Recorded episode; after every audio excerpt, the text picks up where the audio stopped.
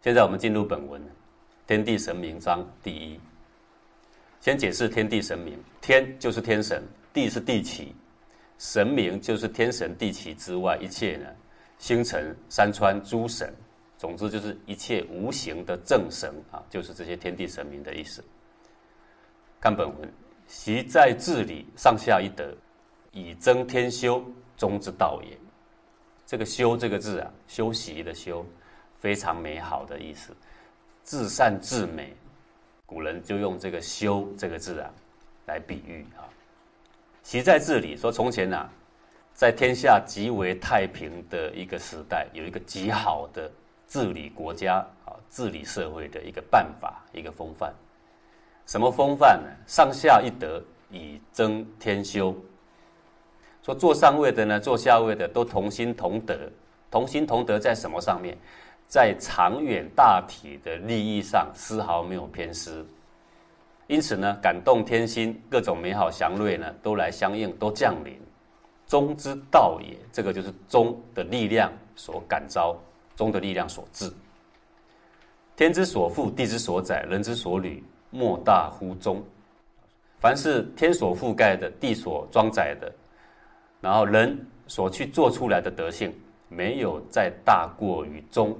这个字的，说莫大乎中，所能够让天地所负载的，都能够往好的方向去前进。要行持什么德性才能够达到这个目的呢？莫大乎中，中者中也，至公无私。中这个意思是将这个良心呐摆的中正，对真理、对大道、对天地之正气、对万事之子民，至公无私的意思。这要一直强调，不是为上位的一个人尽忠，不是为小小的一个团体的偏私目标尽忠，可以为小团体目标尽忠，但这个小团体的目标要不违背整个社会国家大体的目标，那也是值得尽忠。君臣之道如何？那君臣有什么道？古早呢，君王有道，则圣人辅之。君王呢，如果呢他有道，他懂得为全体大体的利益来谋福利。圣人就辅导他，足以安邦定国啊！圣人辅佐这样的人呢，就可以安邦定国了。若君王无道，圣人苦谏不从，则去。故云：圣人从道不从君。说“忠”这个字呢，界定在什么上面？我们往往会误会，误会成界定在我对君王的忠心不二，他说什么呢，我就做什么。但是圣人的智慧在看事情不是这样。如果君王无道，是不是违背了整体国家人民全体的长远利益？对不对？啊这个时候呢，我当时去为这个君王，去在他的旗下去工作，所为何来？就是为了这个长远大体的所有众生的利益着想。而有一天，我的君王却违背这个利益，那我必须有所新的选择。所以，君王无道，圣人第一步开始苦谏。如果见了半天还是不从，则去，就是挥挥衣袖走人了。不再为你辅佐，这个时候再辅佐叫做什么呢？叫做助纣为虐，对不对？好，所以说圣人的忠啊，是从道不从君。父子之道如何啊？那父子的道要怎么样的忠呢？啊，父有义则子当孝，父若不义则不能则子之不孝，故云孝子从义不从父。啊，父子之间也有个忠，啊，这个忠呢，换个词。这个父子啊，本来呢是要以孝字啊，儿子要顺从父亲为第一德性。可是如果父有义的话，他做的事情啊是对大众有帮助的，那我们当然应该尽孝。如果父亲所下的指令呢是不义的，那儿子可以不听从，这父亲不能责子之不孝。所以孝子啊，从义不从父。又云从顺命不从逆命，父亲的命令呢是顺着天地之正理的，则从。不顺着天地之正理呢，是不能从了啊！啊，这个是有一个古代的典故了。古代呢有一个老员外啊，他有三妻四妾，那其中呢有一个最小的妾啊，长得最漂亮、最年轻，他很喜欢。可是呢，这个时不我与啊，老员外呢已经快死了。快死的时候啊，他交代他的儿子说啊，等我死的时候啊，要把这个最小的妾啊跟我一起合葬，好让我呢去在阴间的时候呢，好有个伴。那他儿子呢就答应了，然后答应的时候呢，他父亲就死了。死了的时候呢，还有两个兄弟呀。然后他的大哥就把他的这个父亲棺椁呢，就准备去埋了。他的小弟就说：“父亲不是交代那个小的妾要跟他合葬吗？”他说：“哎呀，那个人快死的时候讲的糊涂话，好，怎么能听呢？这个孝子啊，只从顺命不从逆命。那个把一个好好活活的人把他杀死拿去合葬，算合不合天地之正理啊？那是违背天地之正理，违背天地之正理叫做逆命。孝子为了要全了他的孝心呢，不要让他的父亲的过错带到地狱去呀。”所以不能从这一条命。那有智慧的人听到他这个哥哥这样讲，我们就知道说，这个才是真正的孝子，对不对？所以这个忠也好，这个孝也好，千万要把它给看活了，看活了，人生才有价值，才会做正确的事情，才不会常常很多价值观不同在那边拔河，这样对吧？夫妇之道如何？夫妇之道也是这样的。夫有礼则妇顺从。古人讲说，夫唱妇随嘛，对不对？那是怎么样可以随，怎么样可以不随呢？夫有礼则妇顺从，夫无礼则妻要劝夫啊，要看那个大小了啊。如果夫错了，错了很大，当然可以下堂求去；错得很小，就劝夫嘛。夫若不从，则可以下堂求去。故云呢，妻子从礼不从夫啊，啊，都是要讲道理的啦。同样的道理呢，弟子从人不从师啊。弟子跟从师傅是为了要追求什么？就是人。就是我们的种性，谁能够教导恢复我性心命的本质的健康？那如果我今天拜了一个师傅，本来要追寻这个，结果呢，他却没有。然后当我看到另外一个有这样的好的学问的时候呢，我会跟他讲说：“师傅啊，那我看到了现在有一个学问呢，他可以教我们信心命怎么解脱，你要不要去啊？”他说：“你这个不忠不义的家伙，你真敢要离我而去，对吧？”那个师傅可能会这样讲。那个时候我们应该怎么选择？很多人就会很难过，我这样离去是不是不忠呢？对吧？没有，师傅说啊，弟子从人不从师啊。孔夫子不也讲过吗？当仁不让于师，有没有？就是这句话的道理。弟子从人不从师。从以上的解释啊，恐怕有关忠这个字的精神啊，大多数的人呢都有不少的误解，因为我们一直误以为忠这个字是为某人尽忠。忠这个字是不可理喻，只要效忠的人都是愚痴的人，因为我们看过很多上面的人根本不正，而下面的人也不晓得怎么样去更改，对不对？然后呢，一辈子还助纣为虐，所以现在人读很多书的人呢，对这个忠这个字印象不太好。那其实是因为我们对忠这个字有所误解的关系，甚至于对孔孟呢，我们也有很多误解，以为孔孟呢所提倡的忠心呢，只是作为君王的马前卒而已。好像孔孟提倡这个赤胆忠心，啊，就是为了要去拍君王的马屁。很多人提到孔孟呢，所谈的忠，都会显现出不屑的眼神啊，这是非常令人遗憾的。因为这其实是来自于一些误会。究竟真相为何啊？不如我们来看看孔孟怎么说，我们就可以彻底了解“忠”这个字，在孔孟心目中，他们所提倡的时候，它的真实的意义是为何？先看《论语》这一段啊。子路问世君，子路问世君的道理啊，世君要以什么德性？子曰：“勿欺也而犯之。”勿欺也，说你不能欺骗他，欺骗他什么呢？不能用私欲欺骗公理。本来一个事情应该怎么做，结果你却讲了一个私欲来满足君王，让他忘了公理，这叫做欺呀。而犯之什么意思啊？可不可以冒犯他？可以冒犯他。什么样的情况可以冒犯他？如果我跟他讲一个公理，那个君王却走向了私欲，可不可以跟他拍桌子啊？可以的。可不可以跟他大声的讲话？可以的。可不可以下堂求去呀？就可以的。勿欺也而犯之，你就可以知道孔夫子所提倡的东西是不是只是一面的拍君王马屁呀？那不是的。再看孟子这一段，责难于君谓之公。君王做错了，君上做错了，敢去责难他、指正他，这才叫做恭恭敬的恭。因为你恭敬他，希望他更好，所以你这么做。陈善辟邪谓之敬，去陈述一些善良的道理、好的道理，把邪的道理呢，把它给铲除了。去对你的君上做这种事情，叫做敬。敬是什么呢？不是卑躬屈膝呀，不是善柔谄媚，而是呢去。为我们的君上好，引导他呢去往更好的道路、更对的道路。无君不能谓之贼啊！说哎呀，他就是那样的，哎呀，他根本就是扶不起的阿斗啊！跟他讲那些没有用的啦，有没有？在背后批评他的君上，也不能责难于君，也不能成善避邪，就在后面呢背后批评，对他的君上毫无建树。这种人呢，是要去辅佐他的君，却什么也没干，在背后还批评，不只叫素位失参呐，那还叫做偷俸禄的贼啊！各位对不对呀？对呀，好，所以你从这个原文来看呢。这个孟子赞不赞成你对你的君王什么都听从呢？他其实也没有这个意思。再看孟子这一段：无罪而杀士，则大夫可以去。如果你的君上在无罪的状态下，任意就挥起了刀，杀了一个无辜的士，士就是当时的最基础的公务员，这就是士啊。那在他下面的那个大官叫做大夫，诸侯随便杀了一个士，在他下面的大官呢，大夫。就可以走了，为什么？因为这个已经无道到了一个没有可以忍耐的点了，可以走了。无罪而入名，则士可以洗。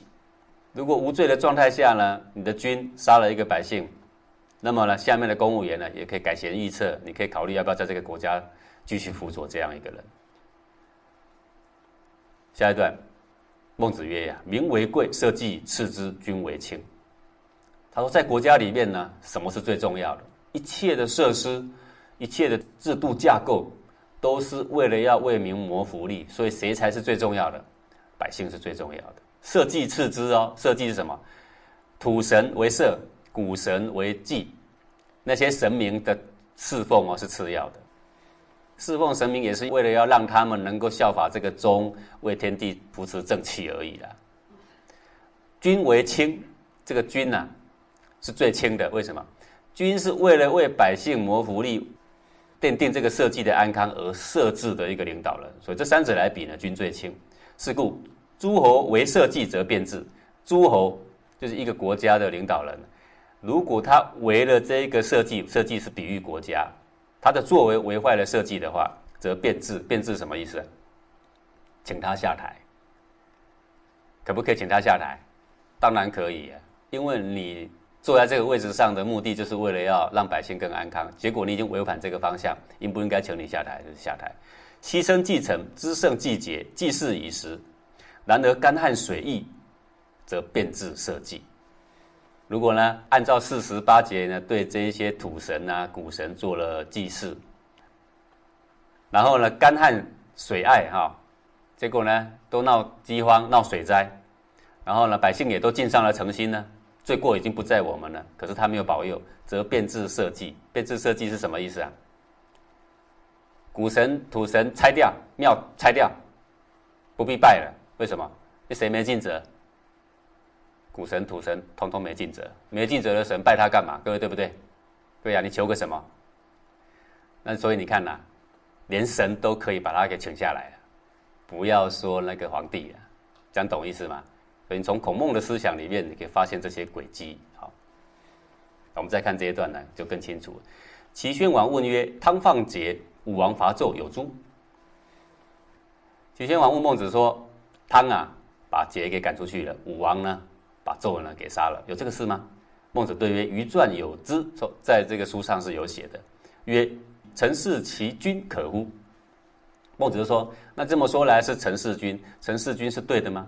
曰。贼人者谓之贼，贼义者谓之残，残贼之人谓之一夫。说啊，伤害仁德的人叫贼，伤害义理的人叫残，好叫残夫啊。残贼之人谓之一夫，伤害了人跟义的人不配资格称为君，只是一个屠夫。闻诸一夫纣以未闻是君也，因为这个“君”这个字的基本意思是什么？值得效法谓之君呢，对吧？光明正大，值得效法谓之君。那他坐在君的位置上，不光明正大，不值得效法，还能不能叫做君呢？不叫君，叫一夫。所以呀，汤也好啊，武王也好，所放所罚的呀，是他的君，还是一个屠夫啊？是个屠夫，所以不是叫做弑君呢。如此来说，孔孟啊，是诸侯的马前卒吗？孔孟当然是提倡忠啊。因为忠是有一个根本意思，跟现在的认识不一样。但他所提倡的忠是至公无私的大忠，不是逢迎拍马的小忠。未曾认真的归类过孔孟的学说的人，才会有这样的误解。后面的文章里呢，我还会再举一些。所以我只要先证明啊，我们对中有误解，我们对孔孟也有误解。因此呢，以至于我们听到说要讲中经的时候，就有一点意兴阑珊，对吧？哎，到底要不要去听他人讲什么？是不是又要叫我对他尽忠？啊，要我为他卖力啊？就听这些吗？我们心里常常有这些疑惑啊。现在我们知道这个“中”字啊，不仅对你的身体有益，对国家社会更有益。所以每一个人应该放下旗舰，好好来研究这个“忠”这个字。我们再继续看本文：天无私，事实行；地无私，万物生。说天没有私心呐，所以啊，春夏秋冬四时运行啊，从不间断。地呢没有私心，所以呢，动物、植物、矿土啊，万物生长了也从不间断。人无私，大亨真，亨啊是通达。真是正确而稳固，叫做真啊。如果人能够没有私心呐，自然四通八达，正当而稳固，任何地方啊都行得通的。这句话呢，兼含着内外两个层面呢。从里面的层面来说，人如果没有私心呐，里面的频率是不是比较高？对吧？气血运行是不是顺畅？对身心是不是比较好？就四通八达，正当而稳固啊，靠着本性。来长养的健康嘛，啊，那如果从外面来说呢，我们用《论语》的这一段呢来说明啊，子张问行，子张问说，怎么样能可以到处都行得通？子曰啊，言忠信，行笃敬，虽蛮貊之邦，行矣呀。如果一个人呐所说的话是忠信的，所行的事是笃敬的，笃就是踏实厚实的敬，就是简而言之就是忠跟敬了。忠跟敬做得好，虽蛮貊之邦，行矣。虽然是那个野蛮人的邦啊。没有中原文化洗礼的邦国啊，也能够啊大行其道，这个叫做大亨真呐，到哪里都行得通。言不忠信，行不笃敬，虽周礼行乎哉啊！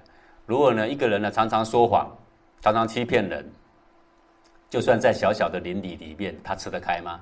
那是吃不开的啊！所以在天地之间呢，在人伦之间呢，要让你最行得开的德性是什么啊？就是忠。那这样来说，中要不要学呀？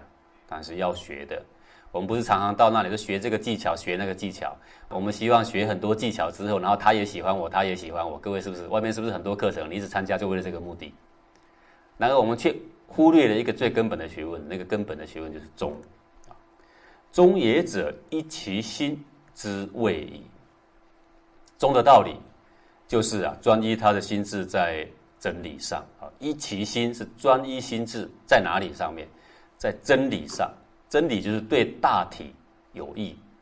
说天地之大德曰生啊，《道德经》说的，天地最大最美好的德性就是生，生生不息，对万物都是永远要让它生生不息，对万物永远都有益。所以，我们专一心智专一在哪里呀？一其心是专注在这个对大众、对宇宙、对正气。都有益的真理上，啊，专一在国家、公众、体制、福利上面，是依其心之谓矣。啊，这是一个非常大体的主轴，才值得我们专一。我们所专一的不是在某一个人身上，不是的。啊，如果你专一在纣王身上，可不可悲啊？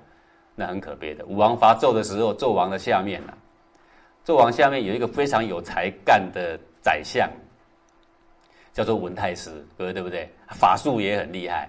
就因为文太师一个人不懂得从善如流，不懂得改弦易辙，所以周朝多死了多少人啊？很多很多人，这样懂意思吗？所以忠是好德性，但一定要放在对的事情、对的人身上啊。我们说一其心呐啊，我要举孟子这一段。齐宣王问卿啊，齐宣王问一个做卿的道理。那因为齐宣王是诸侯嘛，那卿就是他下面的人嘛，对不对？他就问一个做属下的道理了。孟子曰：“王何卿之问也？”孟子却问说：“你说的是哪一种卿啊？”然后呢，孟子却问说：“啊，王何卿之问也？你说的是哪一种的卿啊？哪一等的卿？”王曰：“齐宣王就说了：‘卿不同乎？啊，卿就卿嘛，还有什么分哪一种卿呢？’曰：不同，有贵戚之卿，有异姓之卿。”做不一样的，这不一样的亲做法就会不同啊。哪一种不同呢？一种亲是贵戚之亲，贵戚之亲就是说他是齐宣王的亲戚的那一种，因为跟王有亲戚关系、特别关系，所以被拔擢上来那一种叫贵戚之亲。有异性之亲，异性是哪一种？有特殊才干而被延揽入宫的那一种，叫做异性之亲啊。那为什么要这样问呢？各位，这个战国时候是公天下还家天下？家天下就是父亲传给儿子，儿子传给孙子那一种叫家天下。在更古代呢，就有公天下，公天下就是传有贤有德的人授予他王位，就是禅让制度，对不对？那现在在问这个时候，因为已经家天下，家天下是同姓的人才是保有这个国家的人呐。王曰：“请问贵戚之亲？”他说：“哦，有这两种不同。那我请问你啊，那贵戚之亲跟我同姓那一些，跟我有亲戚关系那一些而来当官的，那他们是应该行什么道？”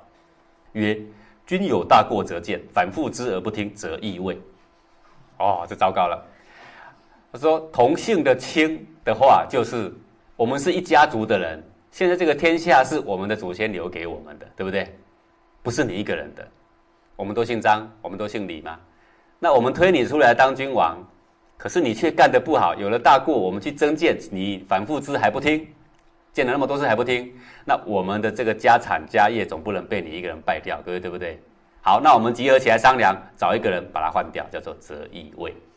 好，他讲给谁听？讲给齐宣王听，这大不大胆？真的要很大胆。各位你要知道，战国时代伴君如伴虎，动不动人头就要落地。王勃然色怒，勃然就是血脉喷张啊，很盛怒了，脸色都变红了。曰：王勿义也。王问臣，臣不敢不以正对。说：“齐宣王，你请不要怀疑，因为你问我，所以我不敢不用正理来回答你。天地的正理就是这样。”然后他想一想啊，平息了一下，这也有道理啊。王设定，然后请问异姓之亲，好，那异姓之亲什么个侍奉王的道理啊？曰：君有过则谏，反复之而不听，则去。这很好，这一条很好，怎么样？很好法。国君有过错，违反了当时我来侍奉他的正理，违反了我当时来侍奉他所专注的唯一的目标。各位，我们今天国家成立一个体制，唯一的目标是什么？为百姓谋千万年的福啊！各位对不对呀？违反这个目标的时候，你当这个官还没意思啊？没意思了。则见可以见哦，不是马上去啊，马上去是不是度量太小了？太小了嘛。他犯一点错，我就挥挥衣袖走人嘛，那个度量很小。先见，反复之就是要好几次，见一次就走人，是不是度量也很小？也很小。反复之用各种办法，不听则去。为什么则去？因为你请我来看管你们的家，帮助你们的家，毕竟这是你们的家，各位对不对？那我告诉你很多很多好办法，才能够避免这些灾难，能够让它更好，你都不听。反正是你们家，是好是坏谁承担？你们家，你家的产业不是我家的产业，那我走了。那刚刚呢？同姓之亲为什么择异位？因为是我们是共同是公司的股东，对吧？派你当董事长，你干不好，换个董事长总行吧？对吧？各家是不是合道理？这是合道理的。好，所以看这个孔孟他们对于君王的这些文章所留下来的记录，跟他们的对答、他们的思想，你就知道呢，他们的忠其实是一个大的忠，不失根本的忠，为天地正气尽责任的忠啊，对不对？为百姓谋福利的忠啊，而不是小小的忠，何来的什么马前卒之说？